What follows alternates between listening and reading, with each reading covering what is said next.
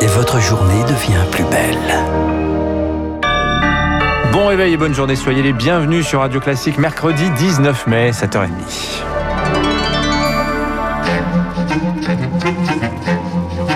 7h30, 9h, la matinale de Radio Classique avec Guillaume Durand. D'abord, bienvenue à vous tous. Euh, bien évidemment, c'est cette espèce de déconfinement qui est à la une du journal d'aujourd'hui. Je dis cette espèce car aujourd'hui, c'est le plat du jour, le café, l'addition. La France de retour au resto ou au bistrot, tradition française, art de vivre français, Marc Bourreau. Ah 200 jours que les professionnels et les clients comme vous, Guillaume, attendaient ce moment. Épisode 2 du déconfinement ce mercredi, couvre-feu à 21h et retour en terrasse avec une jauge de 50% de leur capacité, un parfum de liberté un peu gâché par la pluie par endroit. Ce qui n'est pas votre cas, Augustin Lefebvre, ce matin. Bonjour Augustin. Bonjour Marc, bonjour à tous. Envoyé spécial en direct du café euh, L'Abordage, le bien nommé dans le 8e arrondissement de Paris. Petite éclaircie dans le ciel à l'instant. Les tables, les chaises sont de retour en extérieur, ne manque plus que les clients. Oui, les clients qui arrivent doucement, heureux de retrouver leurs habitudes. Ils s'abritent sous un store, puisqu'effectivement la journée s'annonce pluvieuse. Une quinzaine de tables ont été sorties, l'équipe est prête, l'établissement a été entièrement nettoyé. Il y avait un peu de poussière euh, pendant ces sept mois de fermeture. Le chef s'active en cuisine depuis plusieurs jours pour préparer sauce ou dessert. Un client passe dans la rue et souhaite bonne reprise au patron. Un autre vient prévenir, un autre vient prévenir. On ne sera que deux ou trois à midi. Les autres sont en télétravail.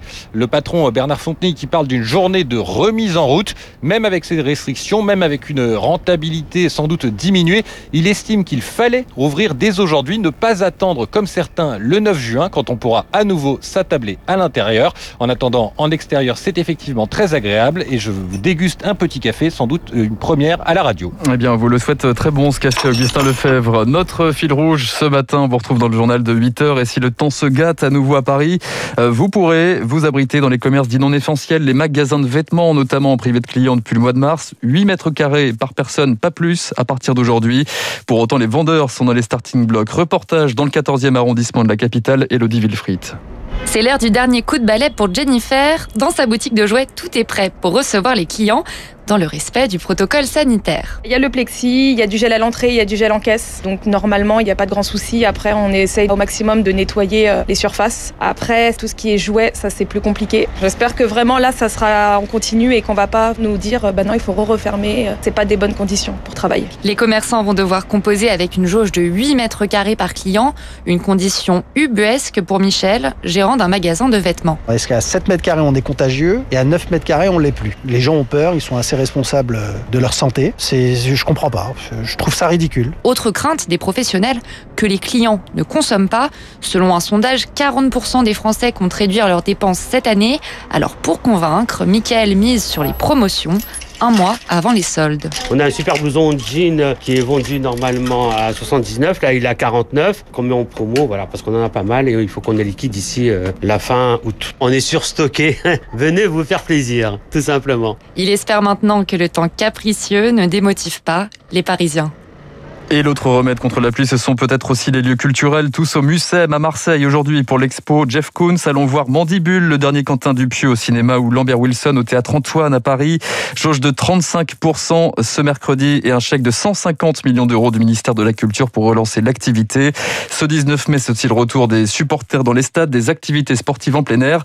Séance de décrassage ce matin pour les footballeurs de Pont-Sainte-Marie dans l'Aube en présence d'Emmanuel Macron. Le président assistera ce soir euh, à la finale de la Coupe de France PSG Monaco. Le chef de l'État qui devrait, Marc, dans le même temps appeler à la prudence. Oui, pas question de trop lâcher la bride, même si la pression diminue dans les hôpitaux. Un peu plus de 4000 malades en réanimation. La décrue reste fragile et inégale sur le territoire, Rémi Pister. 400 cas pour 100 000 habitants, c'est le seuil fixé par le gouvernement comme condition pour le déconfinement. Pour l'instant, tout va bien. L'incidence nationale est descendue à 140, mais deux départements restent à surveiller, la Seine-Saint-Denis à 250 et les Hauts-de-France à 200.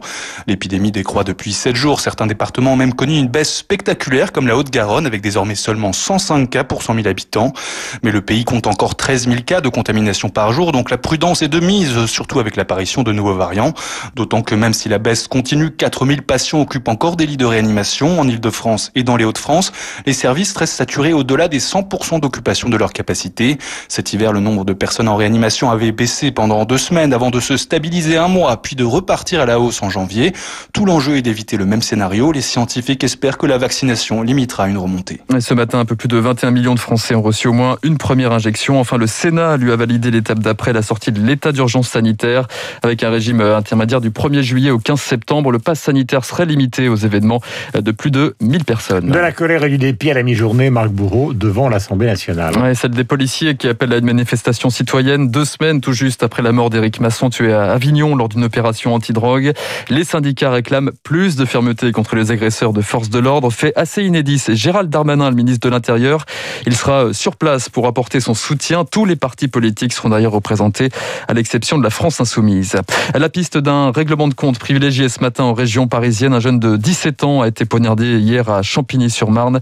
Un suspect a été interpellé âgé de 16 ans seulement. Il vivait dans le même immeuble que la victime. Toujours les mêmes salves de roquettes, toujours les mêmes bombardements israéliens. Cette nuit au Proche-Orient, la situation évolue peu. Ouais, des maisons de commandants du Hamas, des tunnels pris pour cible cette nuit à Gaza, des affrontements en Cisjordanie auraient fait au moins trois morts côté palestinien, deux blessés israéliens. Et au milieu du bruit des bombes, les cris de colère, les Palestiniens de Cisjordanie, de Jérusalem, de Gaza étaient appelés à une grève générale hier. À Ramallah, le siège de l'autorité palestinienne, tous les commerces ont baissé le rideau. Le reportage de notre correspondante Alice Froussard. Il y a des drapeaux, des chants, de la fumée, celle des pneus qui brûlent. Il y a aussi les grenades assourdissantes et les tirs de gaz lacrymogène de l'armée israélienne. Maïs, jeune palestinienne de 21 ans, a décidé de ne pas aller travailler.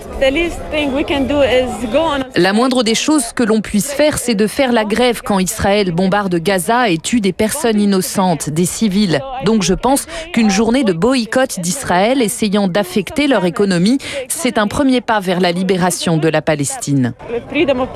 Il y a des lanceurs de pierres, des blessés qu'on évacue par dizaines après une salve de tir car l'armée utilise encore des balles réelles. Pour Dalal, venu en famille, c'est un acte de résistance populaire. Il est temps que le monde entier sache qu'on a essayé tous les outils. On a essayé d'aller devant la Cour pénale internationale, le monde a été contre. On a essayé de faire une propre résistance à Gaza, le monde a été contre. Là, on finit par faire une manifestation pacifique pour dire au monde entier que trop, c'est trop, que la cause palestinienne ne voit pas les frontières de l'occupation. Et aujourd'hui, les messages de Jaffa, Haïfa et toutes les villes palestiniennes occupées des frontières d'Israël, c'est un message clair pour l'occupation. Il est temps d'en finir. Car, dit-elle, tous ces événements sont liés à l'occupation. Sur le front diplomatique, la France propose cette nuit une résolution pour un cessez-le-feu auprès du Conseil de sécurité de l'ONU. Enfin, c'est la surprise du chef dans le domaine du sport. Karim Benzema retrouve l'équipe de France. Oui, après 5 ans et demi d'absence, Guillaume, retour de l'attaquant banni du Real Madrid. Didier Deschamps a dévoilé hier soir sa liste des 26 joueurs retenus pour l'Euro de, de, foot le mois prochain, malgré les controverses, malgré les affaires, notamment celle de la sextape de Mathieu Valbuena, euh, qui lui vaut une mise en examen. Ce retour de Benzema, c'est tous sauf attendu pour Stephen Oliveira, le journaliste au magazine SoFoot Raymond à Rémi Vallès. On pensait que leur relation était irréconciliable. Je connais pas personnellement Didier Deschamps, mais je sais qu'il est très pragmatique. Karim Benzema a eu ses torts euh, dans ses histoires et dans ses, certains propos, et en même temps, Didier Deschamps a pu avoir ses torts dans son entêtement à ne pas le sélectionner, et ça semble être un peu le grand pardon de tout le monde. Autant j'imagine que le groupe vivra tout à fait normalement le fait que Karim Benzema soit intégré. En revanche, il y aura beaucoup plus d'excitation euh, médiatique autour, et ça, ça peut par contre avoir un impact négatif sur le groupe. Et à noter aussi l'arrivée d'un nouveau, un petit nouveau dans l'effectif, oui, Guillaume, le défenseur le central, pas. Jules Koundé, apparemment talentueux, 22 ans seulement. Voilà, il faut dire que Benzema actuellement au Real de Madrid, il fait absolument des merveilles, donc évidemment, euh, Didier Deschamps ne peut pas, enfin ne peut pas, a décidé de ne pas s'en passer. Ce soir sur C8, on le disait tout à l'heure, le Guépard de Lucchino Visconti, qui est un des chefs-d'œuvre du cinéma mondial. Si vous n'avez pas l'occasion d'aller au cinéma ou d'aller sur une terrasse, eh bien vous pouvez toujours regarder ou revoir ce film extra. Robert Lancaster, vous le savez, cet Américain joue un aristocrate italien. Et voici la valse de la fin composée par Nino Rota. Il a dans ses bras, vous le savez, Angelica. Angelica, c'est Bruno Kras, joué par Claudia Cardinal. Et vous voyez passer, tout est sublime dans ce film. Serge Reggiani. C'est le chef-d'œuvre absolu du cinéma, peut-être. Enfin, l'un des chefs-d'œuvre absolus du cinéma avec Reggiani, avec euh, même euh, d'ailleurs un acteur italien qu'on a complètement oublié, qui s'appelle Massimo Girotti, et qui a été un, très connu sous un nom totalement différent, Terence Hill, et qui à l'époque faisait une carrière classique. Bravo! C'était un des amis. Quelle euh, cinéphilie! Voilà. C'était un des amis d'Alain Delon, tout ça sur fond évidemment d'arrivée de la République. Cette valse inoubliable.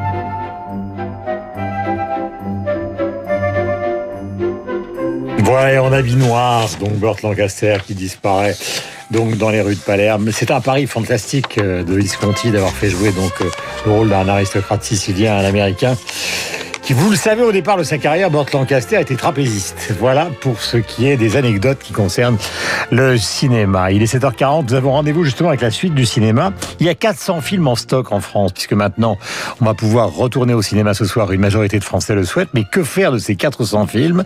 Quels sont ceux qui vont être programmés? Quels sont ceux qui vont aller sur des plateformes? Quels sont ceux qui risquent d'être totalement oubliés? Pour une occasion, à toutes les réponses, ce sera dans un instant, avec évidemment la situation aussi à Gaza. Il est 7h40, vous êtes sur l'antenne de Radio Classique. Merci de votre fidélité. Radio.